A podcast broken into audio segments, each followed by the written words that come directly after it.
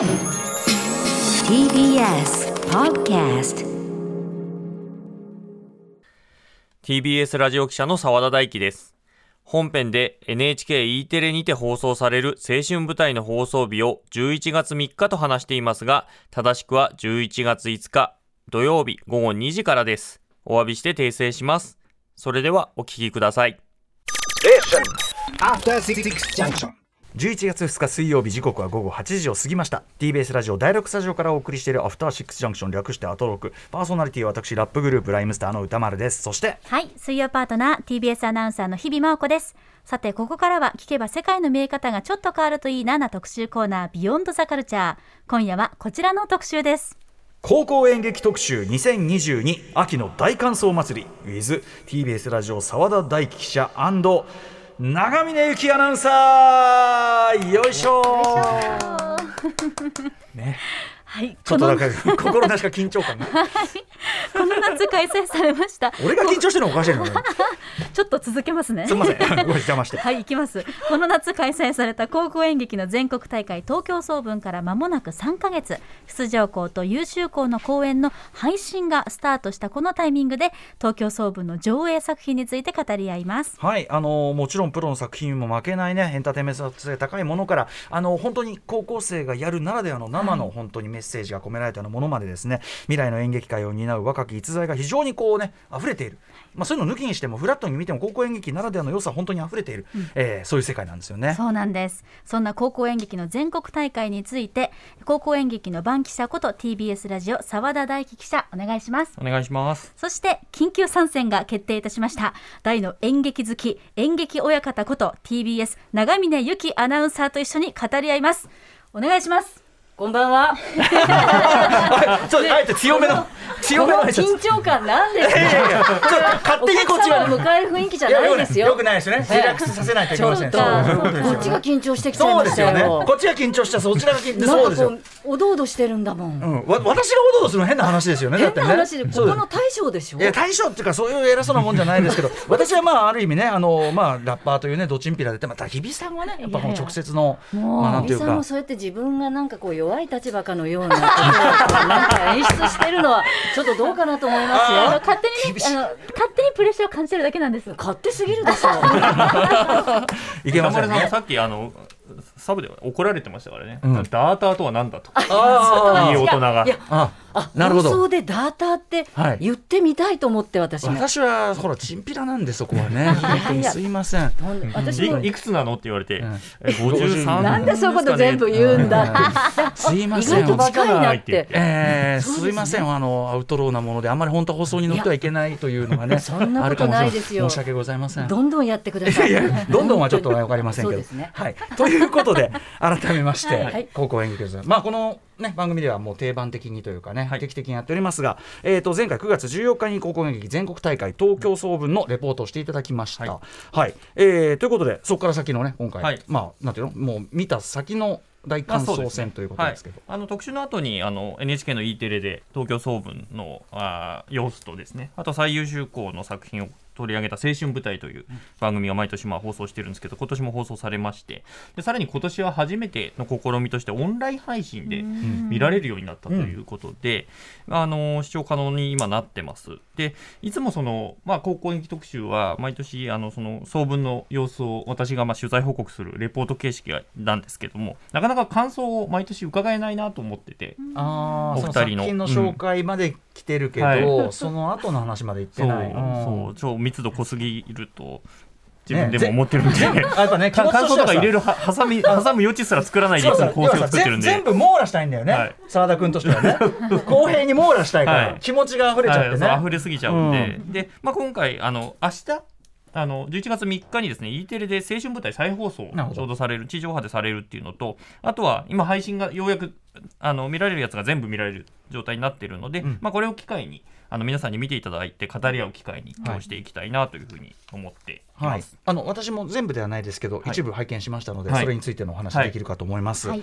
さあそしてですね長峰さんでございます、はい。はい。あの演劇親方なんて言われてますけど。言われてないですあよ勝手にこの澤田 か澤田演劇番記者が勝手に言ってるだけでただ演劇ははい。大好きなんです、うんうん。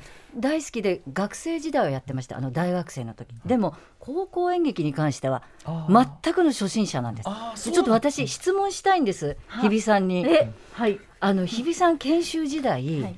あの大学では ESS でしたっけ？そうです。それはしきりに宣伝してたんですよ、だけど高校演劇のこの字もうん。出さなかった本当に。だからよっぽどなんか辛いことがあったりいろんなこう葛藤があったんだなっていうことに私も最近気がついた。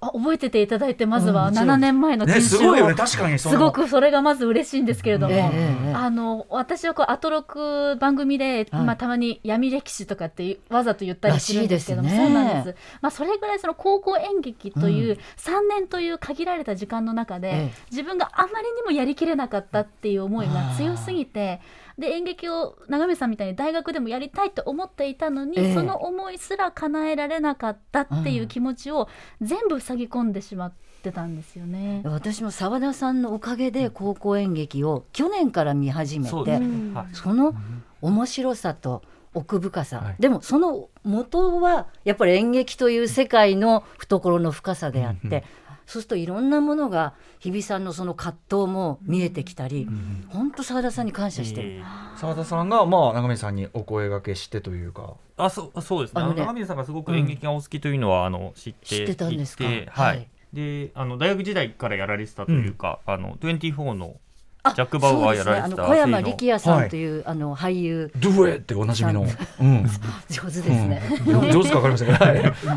とかあのが、ごはい。ご一緒にねそうやらです一緒のれてたんですよね。劇団ではあったんですけど、もう私だって挫折組ですから、うん。はい。で A さんと、あのあのえっ、と70周年記念読本なん TBS ラジオの、はいはい。あの本の中で、はい。あの A さんとのエピソードがあってあの富山さんと あの A さんについて語られてるんですけど、うん座談会で。その時にあの、えー富山さんは一緒に演劇行かないっていうふうに、えー A さんに言われて、うん。僕は長峰君と行くっていうぐらいあ A さんのお供としてあの舞台を一緒に見に行っていたっていう話とかも聞いて。うんあのそれは A さんっていうのは何でもご覧になるから、もう小劇場からもう大きな劇場、歌舞伎からもうお笑い全部見て、富山さんとも一緒に行ったんですよ、うん。うん。でもある時その多分思い出したんでしょうね初代のアシスタント。初代。そう初代なんですよ。うん。でちょっと間が空いたもん、ん。でまた呼んでもらって見るようになった、その時のセリフなんですそうなんですそうそうそうそうなんです、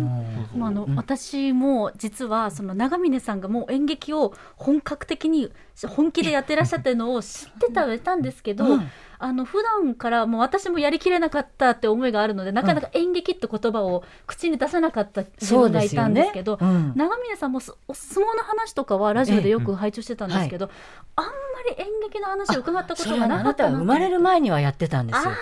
本当に。生まれる生まれる前。生まれる前だよね。ラジオを聞く前に結構やってました。入った頃。んですか。ええ。ですからあの、まあ、同じアナウンサー TBS のアナウンサーになれたということで、演劇の話実はしたいななんてこっそり思ってたんですけど伺っていいものだろうかっていう、まあ、自分の勝手な、まあ、挫折感もあったんですけど。もう今日はだからいいわけですよね、はい。思うぞもだって祭りってついてますからね。祭りそうですね。感想に祭りがつくんだと思いましたけどね。え。え。もうあちこちからもうボッコンボッコン上がりますから花火がね。ポコ上がるボッコンボッコン何が上がるんだって、えー、乾燥の火の手が上がるという、えー、ことになってますんで。嬉しい、うん、長谷さんちなみにその公演劇は最近その近年ご2年前かご覧に2なって。年前あ去年去年去年去年ご覧になって去年ですよ。あのーまあ後ほどからも伺いますけど、はい。こうど違いというのかな？今までご覧になってたものとの違いとかってありました、私ね。高校演劇をあえて避けてきたっていうか高校生は別に演劇しなくていいじゃないかぐらいの、ん。そんな失礼なことを考えて演劇ってもっとなんか突拍子もないものあー。みたいな。なんかそのそうか、その学生の本分たるそのみルートからむしろ外れたような、そうそういうものだ、うんうん。だからラッパー的な、はい、先ほどアウトローとかチンピラとか言いましたけどそうある意味。そういうものだと思ったの、うんうんだから全然ちょっと避けてたんだけど、うんうん。そんな境自体がもうバカバカしいっていうようなことですよね。はい、うん。あそれをまあ見ておきそう。こだってあとすごくレベルが高いのにびっくりしました。うんこれはなんか下北沢に行ったら上演されてそうな、うんうん。そんなこうレベルの高さだった。だから逆に言うともっと適当な高校演劇があってもいいんじゃないかとも思ってます。いるんじゃないですか？ここ浮上しないだけで。そう。で私たちはよっぽどこの総文っていう総合文化祭うんのレベルが高いっていうことを感じていますよ。各学校のなんかあのどっかの体育館の片隅にはいるんでしょうそれはね。いるはずですよ、日本探せば全国 多探分その中の一人私です。いやいやいや。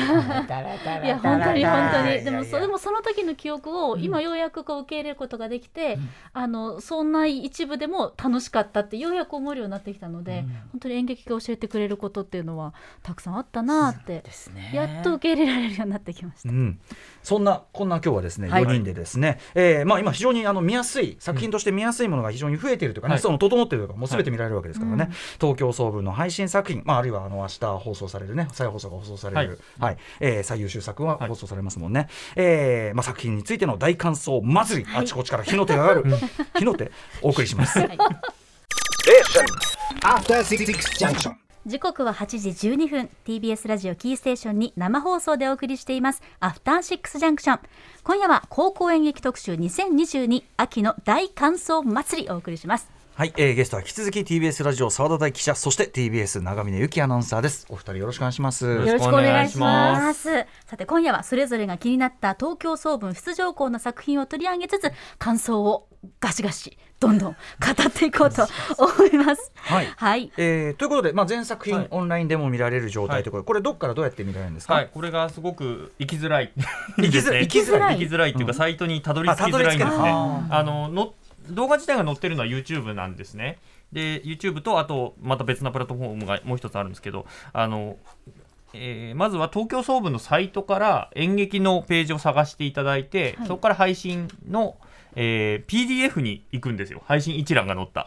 でその PDF のリンクを押すとようやく見られるっていうのが、えー東京総文全体の、えーサイトあの動画が見れ見られるところ。でそれから優秀校公演といって、えー、と優秀校最優秀校の4校が、えー国立劇場で、えー、と8月末に上演したんですけれどもそちらの模様をもアップされていてでそれは、えーまた別なサイトから行くんですね。公文連という、えー全国高等学校文化連盟という公文連のサイトに行くとそこから優秀校公演のページがあるので、えーそのボタンを押すと、まあ、YouTube の画面に飛ぶとうんいうような形なんです。でなかなか検索で作品だけ検索してもなかなかヒットしづらいといそう状態です。な。るほどね。はい。YouTube の検索を使えば、いや、YouTube にですね、鍵がかかっていて、そのサイトからじゃないと飛べないようになってるんですよ。そういうことだ。そうい俺ね、最初検索うまくいかなくて。はい。わかります。私も同じでした、はい。非常に分かりづらくて、私、すいません、あの個人の個人のツイッターのうん。トップのところに今、全部貼り付けてぶら下げてるんですけど、なるほど。だからそこから、まあ、一番探してもらうのは、澤田のツイッターを探して、そこから作品で探してもらうっていうのが一番手っ取り早いで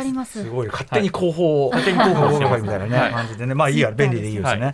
はい、えーそんな感じで見やすくなっておりますので。あそれで、うん。じ12校今うん。回総分出たんですけれど、あの北海道大浅高校の「ティップオフ」という作品と、えー栃木県立栃木高校の「月光」という作品の2作以外は見られる、うん。この2作確か、えー、と聞いてる話としてはその BGM とかの、まあ、権利の関係でなかなかアップできなかったというようなことをな、えー、側分はしているんですけれど、まあ、それ以外の10校は見られるということですね。これ拝見すると頭にあの素敵なこうなんて言うんでしょうアバンというんですか、はい頭にもついていたり、ちゃんと学校名がテロップで出ていたりとか、これ今後のアーカイブとしても非常に大きな役割だなと思ったんですが。本当は残してほしいんですけれど、ものによっては年内いっぱいっていうのも聞いていますね。うんあの確か優秀高校園がな多分12月までとかだったと思います。そうあと二なんかね貯めていけばいや本当あの、いい作品がねばかりなので、うんあの残してほしいんですけど、ね。更新のためにはすごいなるじゃない。そうですね。うんそうなんですよ。はいはいはいはい。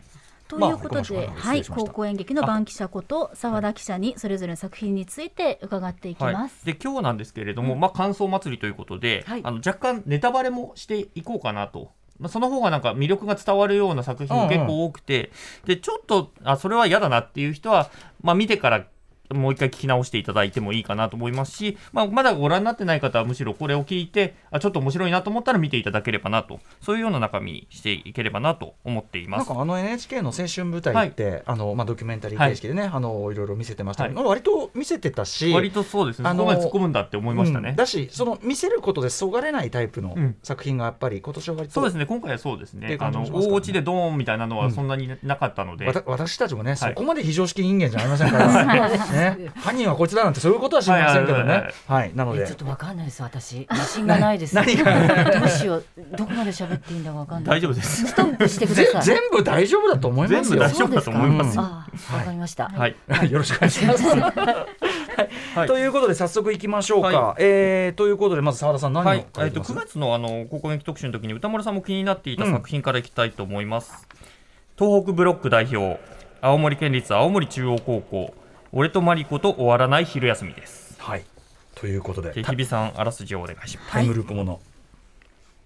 ある高校の昼休みの8分間を切り取った作品です文化祭のクラス発表で合唱をしようと呼びかける学級委員長にグラビア写真を見てバカ話をする男子男子生徒新入部員の勧誘をし合う卓球部バスケ部陸上部の女子部員たちそれぞれのグループで思い思いの昼休みが繰り広げられるがある出来事がきっかけで昼休みの8分間が永遠と繰り返されていきます何度も繰り返されるうちに少しずつこのクラスの置かれる状況が見え始め主人公の俺ガクトが世界を変えるために動き始めるはい。こちらは畑川畑沢聖吾先生の脚本となっていますはい。畑沢聖吾先生は割と高校演劇界は。まあもうもうまあス北のーパースターと北の北の帝王というか北の帝王北のドンというか、うん。はい。まあ割とこう常常連的に。常連そうですね、あのもう本当2000年代ほどほぼ畑沢さんの時代と言ってもいいんじゃないかっていうぐらい、うん毎年のように全国大会に来る常連の、まあ、顧問の先生で、まあうん顧問の先生というレベルをちょっと超えてて、はいあのー私もあの今年、えー松山ケンイチさん主演で「花」という舞台があったんですけれども沖縄の、えーと本土復帰を描いた、えー作品なんですけどもそれ、えーの脚本も。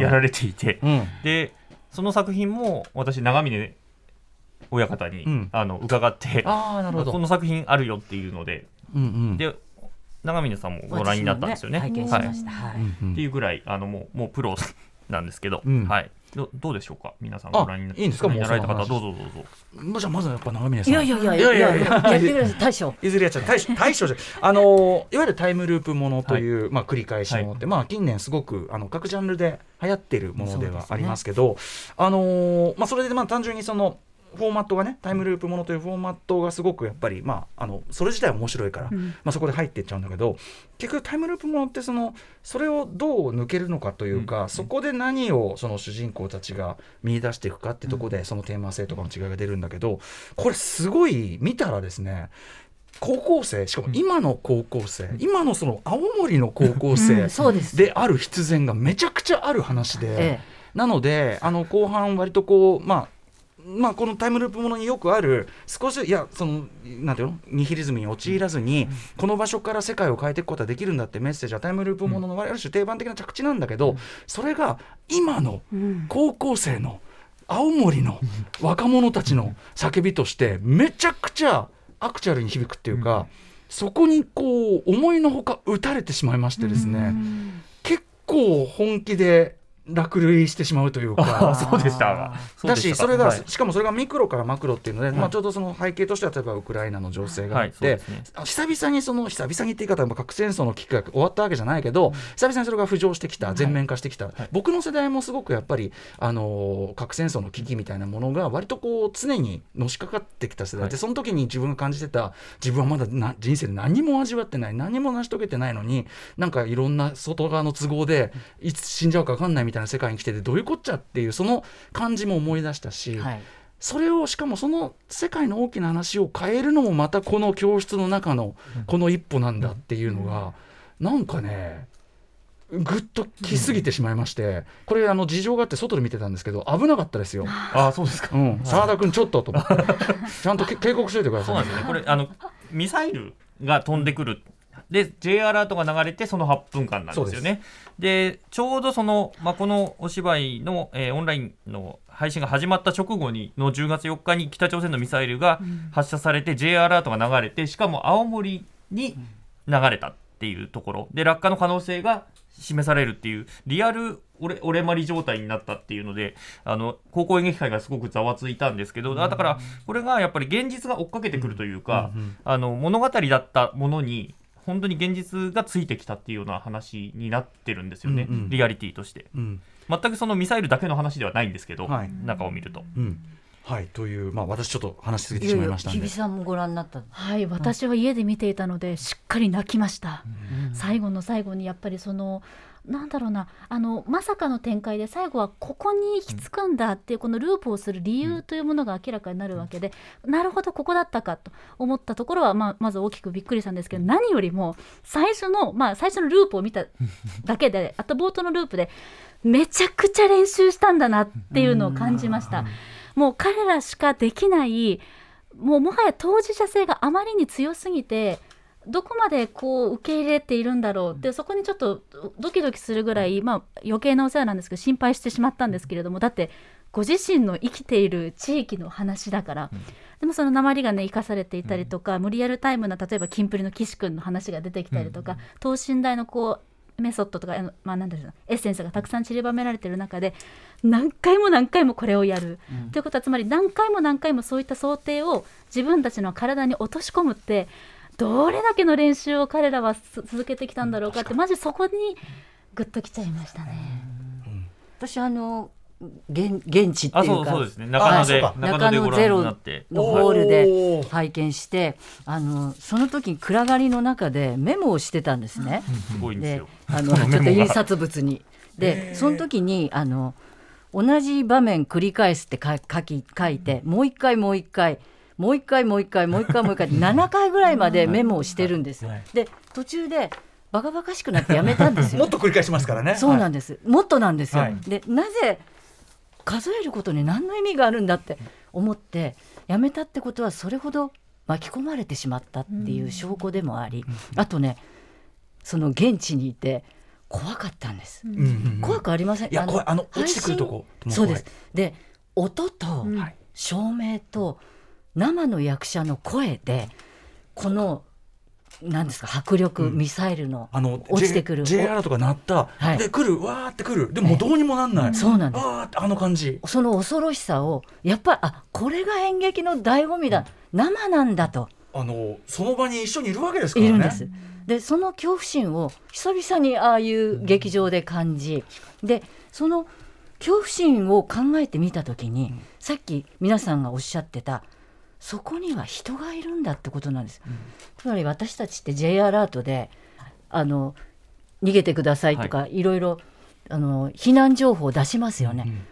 のその下には本当に生身の人がいるっていうことをね今回改めて感じたんです、私は、あの報道とかでもね、はい。ミサイルが落ちましうた、ん。そんな言葉で話がねちょっとこういくぐらい,、うん。うんうんい。やでも確かに体感しする瞬間でしたよね、えあとそのまさにお恐怖そのそれが避けえない、うん。もう遅い。えそうなんですよ。この感じ、迫ってくる感じを感じて、うん。でただその彼は絶叫しながらん。変革を唱えるわけですよ、あの主人公は。そうなんですでこれこそ私たちへのメッセージだ。だあの教室の中のいろんなことも描いてたんですよね、い、じめといじかめとかがそうですね。いろんな問題を描いたんだけど、は私はやっぱり歌丸さんのようにはい。戦争とか核とか、はい。この世のお終わりが来るかもしれないこのテーマに、ん。あなたはどうやって向き合うんだと、人事じゃないぞと、ん。そういうことをすごい感じた。はい。はい、あのまさにその彼らがその最初に彼がすることは、ええ。もう要するにミサイルは止めらんない、ええ。戦争も止めらんないとして、残りの時間8分でできることは、みんなのことをもっとよく知ることだっていうじゃないですか。で一人一人の話聞いてって、で何のことして何になるんだっていうんだけど、なんかそれもすごいすすごいこれは彼の行動する今までのタイムループものでちょっと見たことない、ん。そそこにいる人の話を聞こうとする人、そう。すごいそれも感動したし一方でそこから浮かび上がるいやこいつら、こいつら最悪だと。そうですね。うん。そういう展開になるんでやっぱ人間の社会ももちろん醜い面もある、でやっぱり僕はそのこれちょっと僕自身の考えとリンクした部分ですけど、まあ、例えば今のこの戦争こう、まあ、侵略ですよね、こういうことが起こったりするっていうのはやっぱり一個一個の不正とか、まあ、例えばいじめとか良くないことをまあでもしょうがないとか、みんながそうだからそうだみたいに流すことから始まる、はい。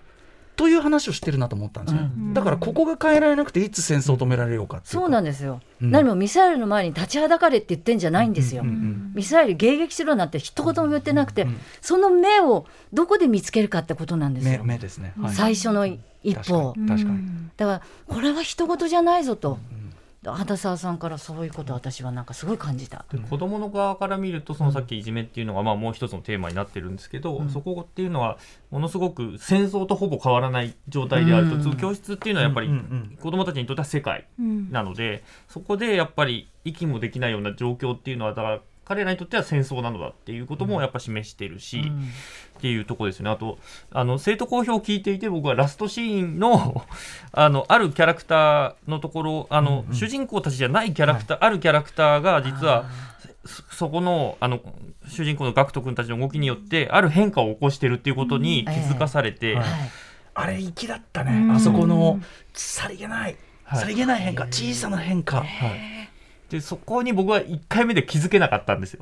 で、2回目にその話を、生徒公表を聞いた後に見たら、あ、本当にそうなってるっていう。なるほどそう。あるキャラクターが変わるんですよね、少しだけ、うん。本当に少しだけ変わるっていう、これぜひ配信の方の方がよりダイレクトにご覧いただけるそうですね。舞台だと思いますね。と分かんないですね、なるほどね。いつかじゃわからないです。そうかそうみんなの要素があるんだもん。ね、でもでもそれってあの舞台の演劇の醍醐味でもあるじゃないですか。全員が全員の動きして、あ、ある意味どこ見てもいいっていう、そうなんです、うんのカオスから一つずつこう明らかになっていく順番っていうのもああまりに鮮やかでこうなんかこうすっきり伏線と言っていいのかわからないんですけど最初なぜあんなにうるさい教室からループが始まるのかっていうのが最後にこうなるほどっていうところに行き着くので本当に本当に見る側もループして何回も見たいなっていう作品になってると思いましたね。でも。さっきおっしゃってたけど確かにさループ主人公2人もねもちろん大変だけどループしてそのさっきまで何事もなかったようにもう一回やる皆さんもすごいねあれね。連動がね。どういう特訓をして、編集してるわけじゃないんですよ。同じ動きでちょっとずつ変えるっていうことの難しさって、いや経験者はわかると思いますけど。そう、ね。食レポとかで何回も同じシーンをやったりとかっていうのは まあよくあることなので、はい、それも演技力をこう超えたこう理解力っていうところがうん。すごいなと生徒さんたちの演技力に本当にびっくりしましたね。すごかったですこれは、はい。はいかあの思った以上に食らってしまいました。お 表で見るもんじゃありませんでした。表で見ちゃダメですね、うん。はい、えー青森中央高校の俺とマリコと終わらない昼休みでした、はい。続いて日比さんが気になった作品を伺ってもいいですか、もうすべて気になっているので、はい。これというのもなんなんですけれども、私は女子校出身ということでこちらの作品です。近畿ブロック代表大谷高校なんて魔敵ではあらすじからご紹介していきます。え顧問と OG の生徒による共作であるこの物語は反省文を書かされる女子高生影野と先生の会話から始まります。反省文の中では影野とそのイマジナリーフレンドが繰り広げる物語が何回にもわたって繰り広げ広げられています。話が展開する中で影野は親子関係に何らかの問題があるということが分かっていくといったストーリーです。このあらすじだけじゃね多分ね伝わってないのでごめんなさい。文字面だけ読み上げたという形ですけれども。はい、えー、とこれはどうしましょう澤田さん。先に。あテーマを言っちゃいますぜひああテーマは、のポイントを、はいあのこれは虐虐待をモチーフにした作品であのえー、と何歳の子だったかすみません僕がちょっと忘れちゃってるんですけどずっと子供の頃から反省文を書かされてそのままあの虐待で亡くなったっていうこのエピソードがあって実際にそれは確か大阪だったと思いますけれども、はいはい。それに着想を得て作られた作品です。でなのであの最初の影野が、まあ、先生から反省文を書かされてるんだけれども、まあ、そこがモチーフになっていてその物語の中ではどうもイマジナリーフレンドとの話の中でどうもその主人公の影野はあお母さんから虐待を受けていてずっと反省文を書かされていたっていう過去がまあ明かされていくっていうような話ですね。でそれがどう救われていくかっていう話ですね。はい。でここまで聞いていただくと暗い作品なのかなって思われると思うんですが、とんでもなく冒頭はゲラゲラゲラゲラ笑いました。キングオブコントを見てる時と同じくらいに あの時笑いすぎだったっていう。噂ですけど。い ちょっと思わず笑いすぎてしまうぐら い。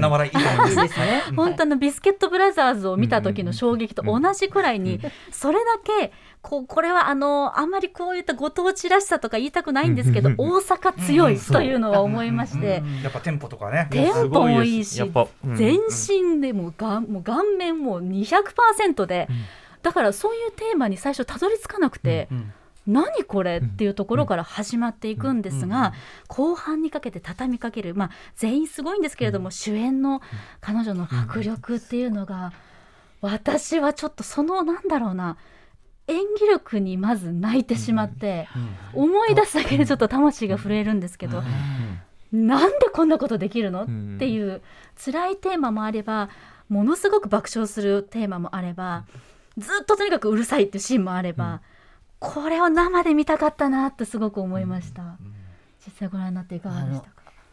こういうね高校生の役者さんにうまいとか上手とかって言っていいいいものなんですかね？でまたあその芝居ってうまきゃいいってもんでもないじゃないですか。だけど、うまいんですよ。ーまあその技術面から見てもという言い方というかな。うん、あの、こう迫ってくるだからまあ届く芝居ができてるってことですよね。だからでも本当に上手だった。演技力がすごかった。うん。はい。空気を揺らしてる感じがしました、存在が。ただの上っ面のうまさではなくてね、うん。それを感じましたね。うん。そうなんですよね。あの女子校ならではっていう言い方も僕もあんまりしたくないんですけど、ええ。初めてその佐賀総文で見た時2019年ですかね。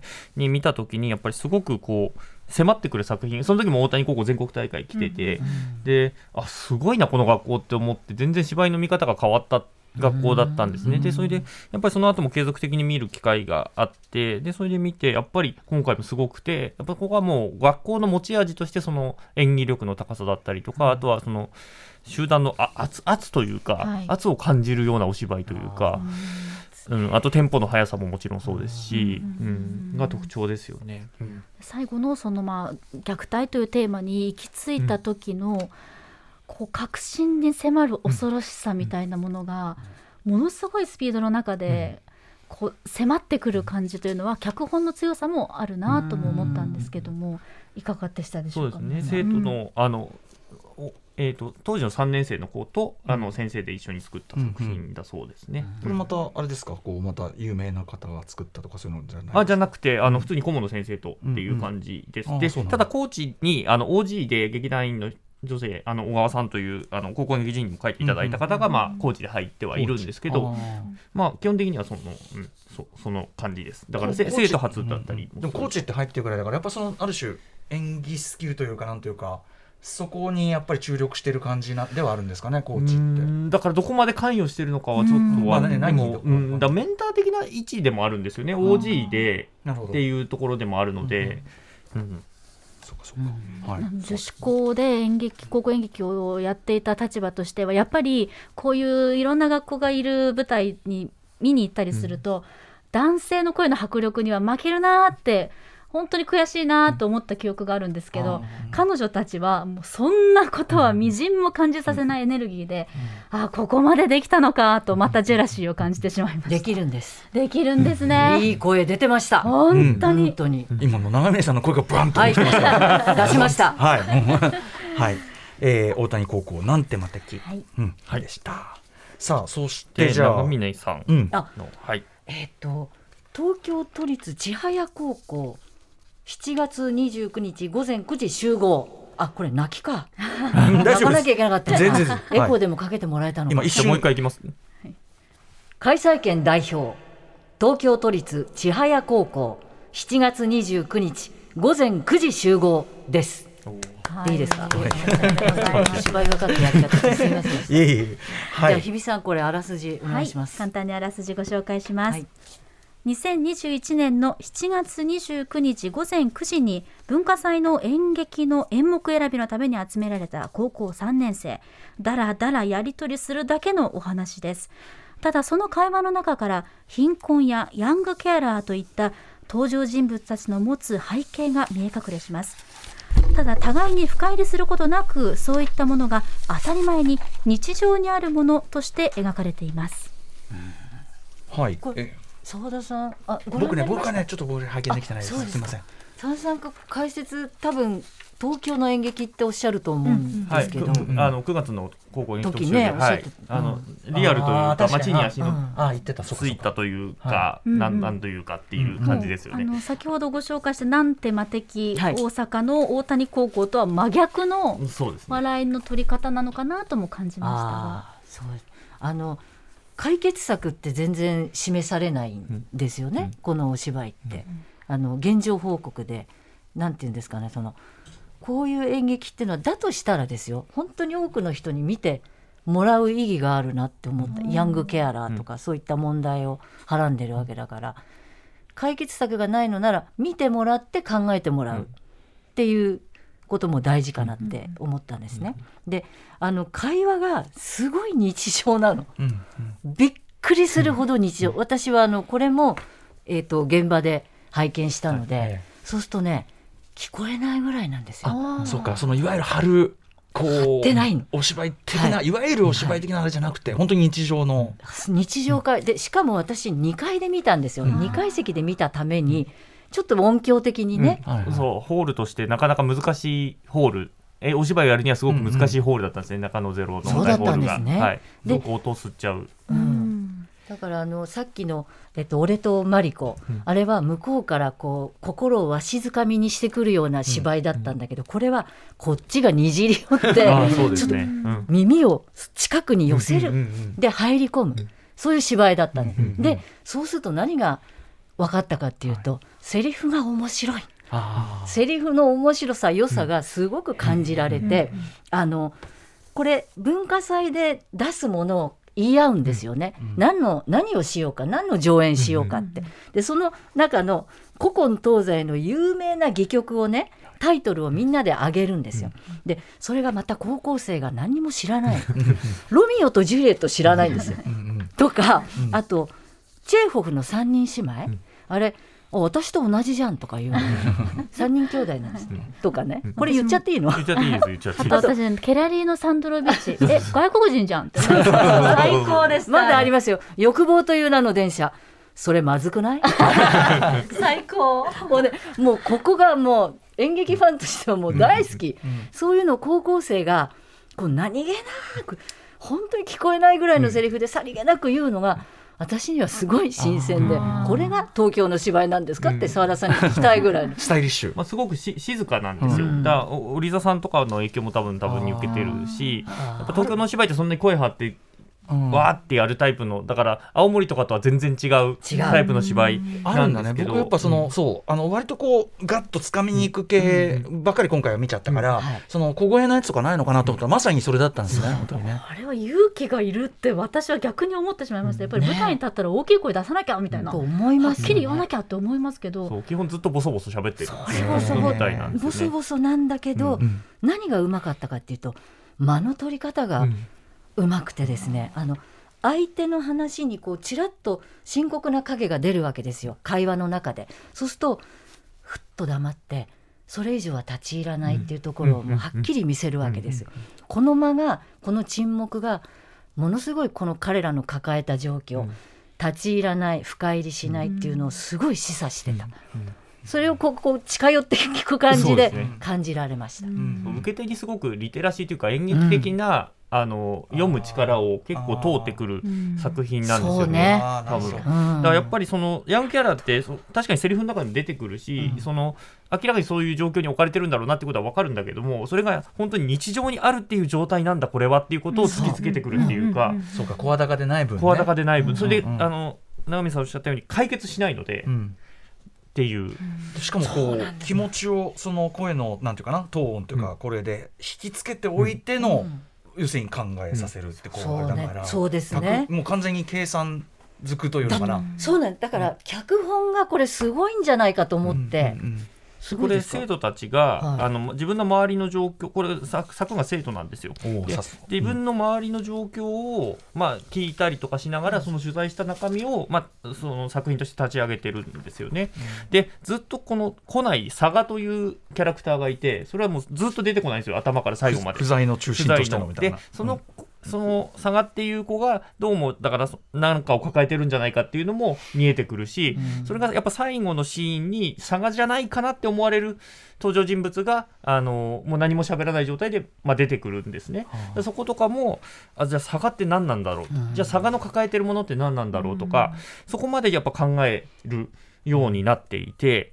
すすごくその今のその東京の、まあ、都立高校の子たちの現状って何なんだろうとか、みんなやっぱりそこまで考えるってね。だからそこまで読み込めるっていうか、うん。こっちに投げられている。だからうん。本当に物語としてドーンってくるっていうよりは本当にどう見るかとか、うん。どう味わうかとか彼ら彼女らは抱えてるって思ってないわけです思よ。ねってないんですよそう。そうそうそう。思ってない。で相談するっていう選択肢すらないし気づいていないっていうところ、あと全員がマスクをつけているのも非常に印象的でしたね、そうです。マスクをつけたまま最後まで舞台に立ってました、まあリアリズムでもあるし、うん。っていうかね、まあ、2021年の7月29日っていうことなので。しかしそれを生徒たちが自作でやってるってなかなかな。でコーチがねこの学校入ってるんです。プロの演劇の人がまあコーチとして入って、まあ、そこ構成とかはしてるんだとは思うんですけど、まあ、でも全然その元のベースの話自体は生徒たちから出てきてる。なるほど。はい。えーっと千早高校。はい。4月29日午前9時集合でございました、はい。さてさてえーで今回番外編として歌丸さんにちょっとあるドキュメンタリー映画をちょっと見てもらったんです。見ました見ました、はい、それが UNEXT で配信されています。折口慎一郎監督の走れ走れ走れメロスという。うん。作品。走れ走れ走れメロスね。メロスです。はい。でどんな作品かっていうと、まあ、舞台はあの島根県の山山間地域にある公立学校のあの公立高校の水戸屋高校の掛屋分校という分校なんですね。うん。で全校生徒70人で島根県で最も小さくて生徒数の少ない学校に通う4人の男子生徒が、まあ、走れメロスを演じて、えー地区大会とかに臨んあの挑戦していくというような作品それを追った、まあ、ドキュメンタリー映画なんですよね。はいであの大会では負けちゃうんですけどその後であの顧問の先生が、えー演出家コンクール若手の演出家コンクールにノミネートをしてその作品で下北沢で上演するまでを描いているはい。というような作品このでした。顧問の亀尾先生って方は、これちょっとあれかな？この作品のネタバレになるか分かんないけど、はい。あのこの文校で、はい。その彼らを面倒見て、でそのなんだその本校の方水戸屋高校の方はい水戸屋高校の方のがある意味さライバルというかさ、はい。あっちはすげえなと。でこっちに比べてこっちはこんな新着で。チートだって言ってましたね。うん、そうチートだすげえっつって。でそっちをこうさ要は弱小チームを盛り上げる、はい。ね頑張れベアーズ型みたいな、はい。こ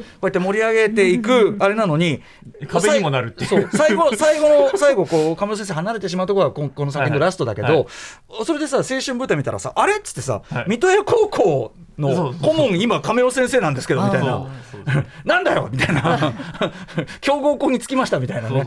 まあまあ同じ学校だからまあしょうがないんだけどさ。で今回、あの長井隆物語っていう作品で、あの総務祭に出ているいういやさすが亀尾先生さすがなんだけど両はい。方やってるっていう、でもこのなんていうのかなあの三田高校文その各文校の方のね、はい。生徒たちはやっぱりその実際の本校の方ではなかなかこう要は扱いが難しいとか、はい。なんかこういろんな事情があってあのコミュニケーションがなかなかション難しいと取りにくい子だったかりとか。なんかはい。ね、そのでこっち集団生活が苦手そうそうそうそう。っていう感じ。でこっちでもさ授業中にさなんもう立ってさ喋っちゃったりさ、まあそんなことしてて、困った困った子たちだみたいな子たちが、その演劇やってしかもまた走れメロスっていうのがなんかいいなと思って、うん。別タなんだけど、なんかそこにいろいろやる余地があるっていうかさ、ベタだ古典だけに。なんかそこからすごくこう集中を見せて本当に演劇が好きになってって、で本当に東京行くじゃない。俺別に東京に住んでるのにさ、東京行くのみたいな。大丈夫みたいになって、みたいなさなんかすごい本当にさっき「頑張れベアーズ型」って言ったけど、そういう物語としても素敵だったし、演劇にそのゼロだった人が見せられる話として、なんかすごく僕はだからそういう意味で割とこう演劇弱者というか演劇、比較的外側から見てる身としてすごくいいその入り口。にだからそのなんで進めたかよく分かりましたよ、あなたが。あのそうこれ見てくださいってえ言った。えそうそう、はい。歌丸さんは見てくださいってのはそういうことかなと思いましたけど、うん。そうあの全然そのそれこそあのもう描かれてるんであれなんですけどあの1年生の時に喧嘩して定額しちゃった子とかが、あのいて、うん。あまあ、ある種見た目見た目っていうかその外から見たら不良とかって言われちゃうような子たちだったりとか、あるいはコミュニケーションが難しい子たちとかがいい子たちだけどねめちゃくちゃね。すごくいい子たち、うん。すごくいい子たちだってことがまあ描かれてるんですけど、まあ、そういう子たちがやっぱお芝居を通してやっぱり自分が他者から、あのなんだろう評価されていくっていうところで、すごくその反応を見て自分たちがすごく変わっていくっていうのを見るっていうそこがすごいですね。演劇の力がすごい。演劇とか、まあ、ライブパフォーマンス、僕あまあそうですね。ライブパフォーマンスもそうですね。僕、うん。本当に音楽やってても、あの本当に反応が返ってくることっていうことが、はい。全く違う話なんですよ。だからね。作品だけ作るっていうこうしこしこ作ってるだけだったらどんどんどんどんなんか変なことになってっちゃうと思うんだけど、あのーなんかそれもすごくもちろん感じましたし、え。まあ、ちょっと脱ぎすぎじゃねえかなと思いましたが、抜いてきますからね、えーまあ、肉体をね利用するのもまたよしというあたりで。こ。れ長峰さんもご覧になってるんですよ。私配信だったんですけど、はい。はい配信でもうねすごい私太宰大好きで、おおよくもやってくれたなと思いました思いましたけど、はい。もうねもう本当に引き込まれました、うん。ちょっともう怠惰な同じ人間なんだっていうふうに思って、はい。どんどん応援していくんですよ、だはい。からそれも演劇の良さですよね、んはい。ちなみにこの番組最近あのなんか今更ながら遅まきながら不勉強ながら、太宰の話題が結構多めになっておりましてちょあ遅まきながらあの、右大臣実朝を実朝。読みまして、はい。めちゃくちゃ面白かったって話を昨日したばかり今タイムリーですよねそうなんです。大河ドラマで。そう。今あのこのパートの読むならこのこの週この週に読むべきみたいな話を昨日しててだから今奇遇を感じました。あそうなんですよはい。太宰特集の際はよろしくお願いします、はい さあということで、はい。うん最後の作品にちょっと行きたいんですけども、あのじゃあそれでは行きます、えー東京総文で最優秀賞を獲得した、えー愛媛県立松山東高校今日は塾に行くふりをしてです。澤田君なんで急にもじもじしだしたの？え？どうしたの？いやいやいや。なんかもじもじしだしたの？もじもじ。どうしたのはい。終わりが近づいて悲しいのかな？はい。さあどんなお話なんでしょうか、はい、あらすじご紹介します。演劇大会のリハーサルが舞台の劇中劇となっています。コロナ禍で上演の中止や延期、舞台作品の上映そのものが疑問視された状態の中、状況の中で、それでもなお舞台に関わる人々を魅了する演劇の魅力とは何かを問いかける作品です。はい、拝見しましたこれ僕はい。うん。いかがでしたでしょうか、いやあのーこれぞこれぞなんていうかな。彼らにしかできえない演劇っていうか、もう本当にコロナ禍の今のさっきのね青森の話とも通じますけど彼らをまあメタ的に取り込んだ話でもでもめちゃくちゃ面白くてさ、笑っちゃってもいろんなところで。面白かったですね。はい、ギャグがもう冴えまくってて、最高でした、うんという感じですかね。い。やーだって越智さんの脚本ですもん。やってた人。そういうね やってた人。されるわけですね。そうですね、はい、こちらの脚本は、越智勝さん。さんはい。そしてと曽我部誠さんですね。はい、もうこのコンビということで、まあ、唯一全国大会を2連覇したコンビというあそうか。ところでもありますし私ももう演劇部時代大好きだった「夏舞踊」という作品、はい。7人の部長という作品おそらく高校演劇をやっている、まあ、自分の世代よりも大体近い人は必ず通ってもいいって言っても過言ではないぐらいの越智さんの脚本なので正直私が同じ世代でこの大会に一緒に出てて越智さんの作品が入ってるって思っただけで負けるって多分思うくらいに。まあ本当にあのはい。みんなこれをやりたいと思ってると思うんです。でまずその冒頭そのリハーサルの様子ですから、演劇部あるあるみたいなのがもう本当にいっぱいあって 私が一番失敗したあの人と人とうまくコミュニケーション取れなくて、本番直前で嫌なこと言っちゃうとかもうそんなことばっかりだったんであわかるわかるみたいなだったんですか、はい本当すごい性格悪くなっちゃうんですよ本番前だと思うと、まあ演出の子ねそう、もううんもう潜在的なものかもしれないんですけれども、いやいやいや。だから本当にこの現場の現場の人たちが特に高校演劇をやってる子人たちが多くの観客にいるからこそここは最高の舞台だっただろうなと。見てるわみんな当事者性を持って見てる100%共感できるから。ああ分かる分かる。つまずく見もだえしてるわけでこっちはね SE 遅いよね。ちょっと喧嘩するよねみたいなところもある中で最後の最後にようやく彼ら彼女らはこの舞台に立てて爆発できたんだねっていうなんかこう演技ではないドキュメンタリーだと思いました。最後の最後の叫びというものを。その場全体をある意味セレブレートじゃないけど、うん。ね。するような感じだもんね。そう舞台でやること、舞台で会えたこと舞台でこのセリフを言えたこと。俺たちなんとかここに立ったね私たちっていうね。だから本当にもううんいいよ最高の褒め言葉として憎い脚本だぜと思いました。なぜ今経験者の立場からの感想なんだけど、演劇を知らない人もこれ好きになりますよ。いやあのね演劇たのそうなんですよ。あのやっぱあの彼の立場その呼ばれてきちゃった人、演劇いいなって思う。そこなんですよ。そう演劇はパッションだ。これです。これを感じました私は。はいだから見ていると、演劇ってそんな面白いところがあんのって思ってもらえる芝居ですよね。うん確かに確かに。日比さんみたいに2の見方もできるし、そう中の人は自分たちの話として面白いし、うん。外の人は、あ演劇ってこんなすごいんだってなるっていう、そうなんですよね。全部嘘物なのに、ん本物なんだよ。しかも一番思い入れゼロのねええ傍観者だった人がはい一番気づいたら熱くなってるってあれ熱かったですね。ねえ。あの鳥居のとこあそこも泣いちゃったちょっと。鳥居のとこね、鳥居ですよ。うん、皆さん、はい鳥居ですよ、鳥居。うん、あと、あの終わり方、こう片付け、撤収してとか、こう、おっしゃ。もうね、スーッと終わってくんですよね。だから、それも舞台のマジックね、さっきまであんなにあるように見えてたものが何。それっていう。ない。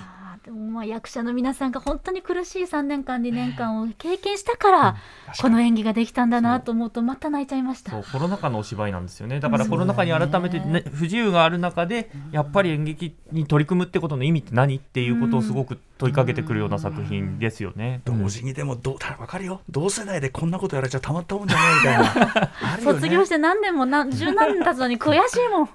まだかっこよすぎる。はいずっと悔しがっていなさい。はい それをね、それがエンジンになりますから。それを糧に生きていきますはい。さて、ということで、澤はい田さん。、このあの今話題に出たあの松山東のあの今日は塾に行くふりをしてっていうのはあのとをはじめあの、今年の東京総部について明日の青春舞台というので、えー取り上げられます。に NHKE テレで、えー明日3日の木曜日午後2時から4時まで放送されますと。でまた今日あの紹介した作品はさっき言ったように東京総部のページとかあと公文連のページからご覧いただけますしあの番組のツイッターにも後ほど載せますので、そちらでご覧くださいと。はい。こと。あと個人的なお知らせがいいですか？はい。あのはい。11月18日からあの上演される、えー東京芸術劇場シアターイーストで公演される劇団ニト社という劇団の歌わせたい男たちという作品の、えー上演パンフレットで主催の永井愛さんと対談ししております。えそうなん。はい。澤田君が？で、はい、すごいじゃないですか。でパンフレットをあのぜひあの舞台ご覧いただいてパンフレットぜひお買い求めくださいというのと、ん。はい、あともう一つはい、日比さん明お願いしていいです日のイベントのお知らせでございます。明日11月3日文化の日、地球を笑顔にするウィーク TBS ラジオデーというイベント、ララポート豊洲にて行われます。そちらで TBS ラジオ書店というブース臨時開店することになりました。当日はアトロク高校演劇人ボリューム1、ボリューム2、部数限定ですけれども販売いたしますので、ぜひお願いいたします。日比さんのいろんな思いというのが読みたければ、ボリューム1のロングインタビューを読みいただければ。開きたい人はぜひ。激アツのはい、ということでお時間ちょっと来てしまいました長峰さんありがとうございますありがとうございますやいいいいかいかた僕楽しかったですけどいかいかがでしたこれは？めっちゃ楽しい。ごめんなさい、ダサい言い方して。嬉しい。結構でございます。あのぜひまたあの、はい。いろんな特集もそうですし、まあ、この、ね、演劇はあの高校演劇特集もい。ろいろやります、ここに限らず。は引き出しめちゃめちゃありますからいろんなはい、通称親方にじゃあ、はい。はい、多少でもかかありがとうございます。はこの格式のある番組に呼んでいただいて、本当にありがとうござい。ましおた。恥ずかしい。以上高校演劇特集2022秋の大感想祭りでした。澤田大記者、えーそして長峰由紀アナウンサーありがとうございました。ありがとうございました。ありがとうございました。After Six Junction.